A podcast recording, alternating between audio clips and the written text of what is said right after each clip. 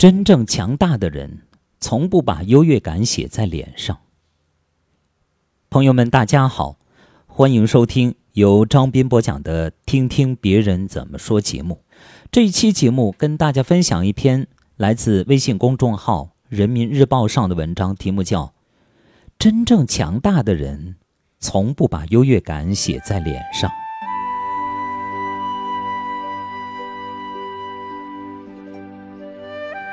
这两天有则故事很火，晒完女儿的清华录取通知书，她被踢出了同学群。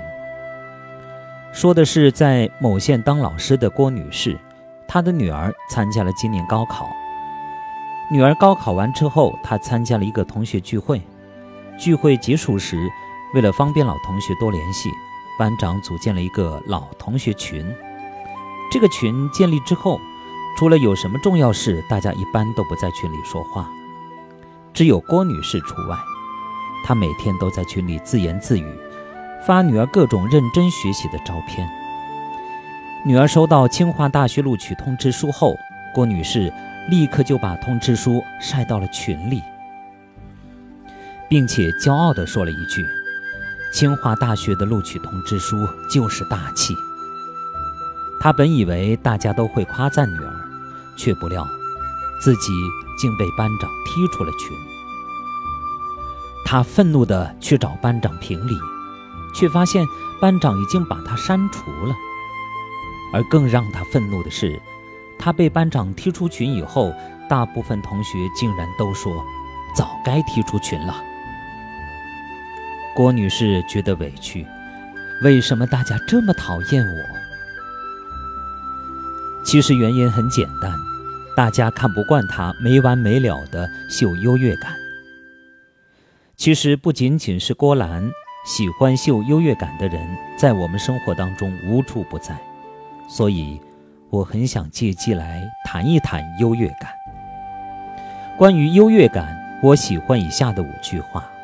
第一句是：优越感就像内衣，不能到处秀。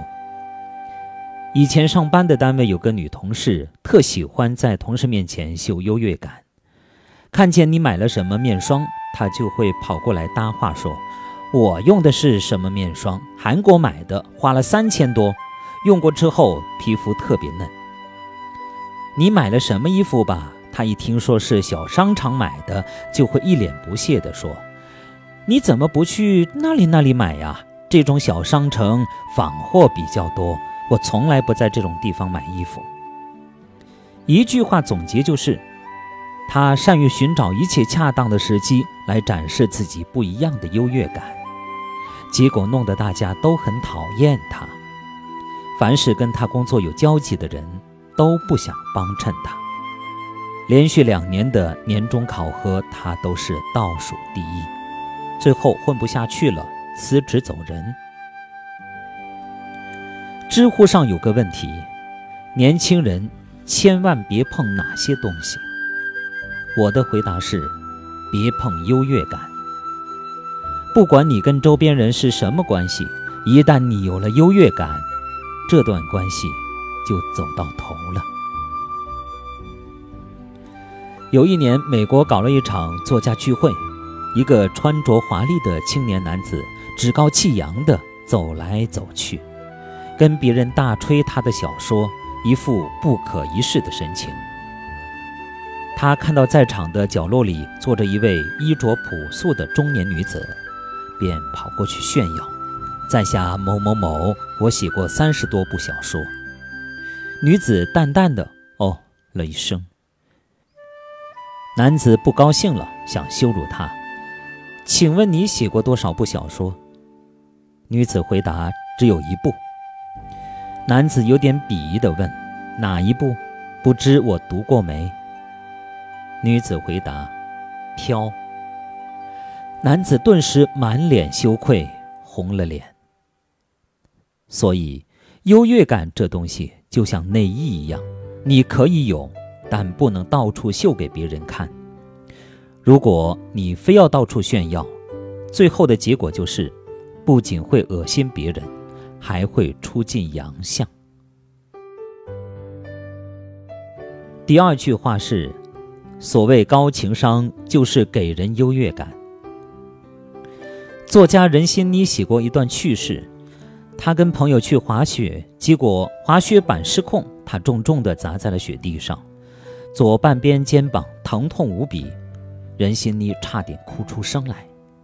这时朋友赶过来说：“还好肩膀没有重伤，刚才我看到一个滑雪的左肩脱臼，比你惨多了。”任心妮一听。心情立马好了很多，还好还好，我就是拉伤了一下。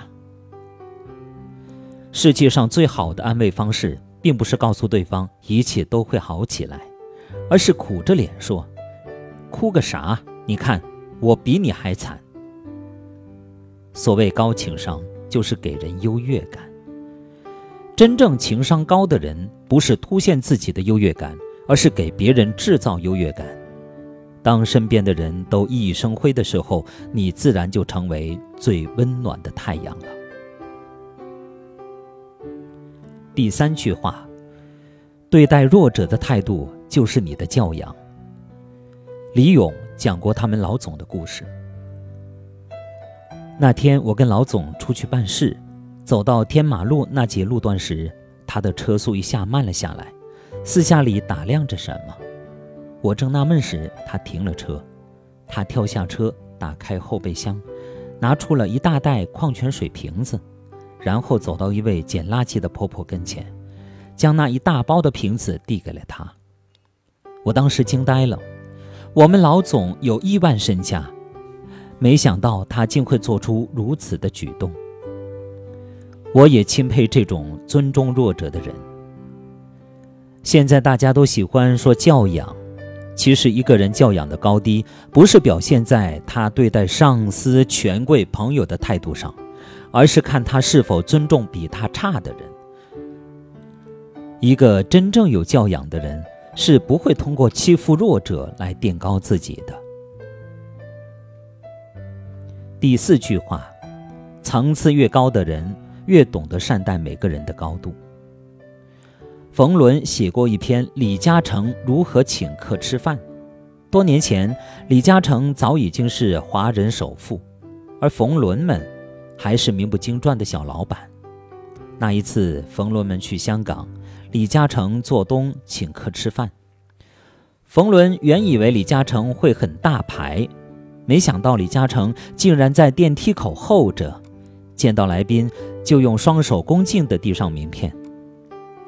中国人向来喜欢座次文化，不同座次代表着不同的尊贵程度。但是李嘉诚并没有这么来安排。吃饭之前，他让二十多人抽签，抽到几号位就坐几号位。二十多个人坐了四桌，李嘉诚在每一桌陪聊了十五分钟，不论亲疏，每一桌都十五分钟。临走时，李嘉诚跟大家握手告别，每个人都要握到，包括服务人员。这一餐饭充分展现了李嘉诚一生的做人追求，就是善待每一个人。什么是成熟？成熟的标志是包容，既懂得包容比你好的人，也懂得包容比你差的人，既能看到别人的优点，也能理解别人的缺点。不要鄙夷别人无知、贫穷、粗俗，因为出生、智力、成长环境的不同，我们每个人才拥有了各自不同的高度。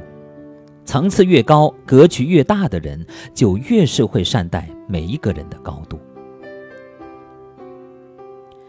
第五句话：内心真正富足的人，从不炫耀拥有的一切。芝加哥写过一篇。我在五星级酒店做前台时看到了什么？其中有一个故事很有代表性。那天下午，酒店排起了长队，忙了半天，终于只剩下最后两位客人。一位是穿着普通棉布衣服的老人，他在办理入住手续时十分安静，笑容亲切，回答也彬彬有礼。我突然发现，他竟然是某集团的董事长。这么大一个集团的董事长，竟然自己排队也没有要豪华套房，而跟在他后面的最后一位客人是一位小老板。这位小老板很会炫耀。五米外就能看到他的 LV 大标志的皮带，脖子上还挂着一根硕大的黄金链子。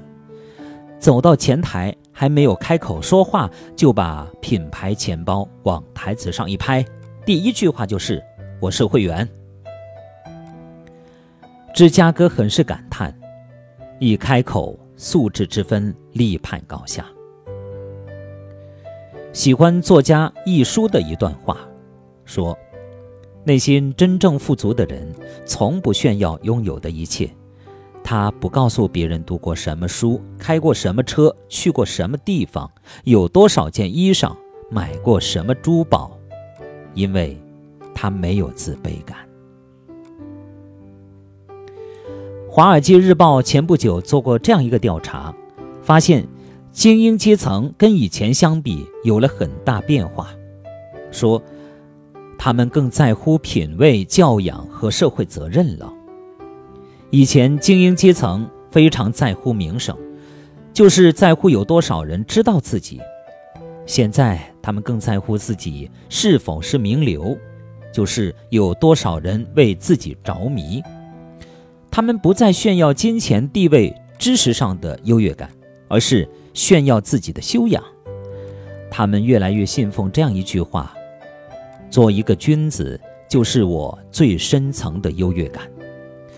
这个变化让我想起了主持人孟非曾经说过的一句话：所有的优越感都不是来自容貌、身材、知识、家族、财富、地位、成就和权力，它只来自缺见识和缺悲悯。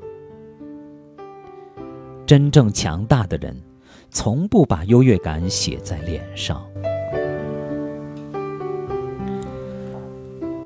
好，朋友们，感谢大家收听由张斌播讲的《听听别人怎么说》节目。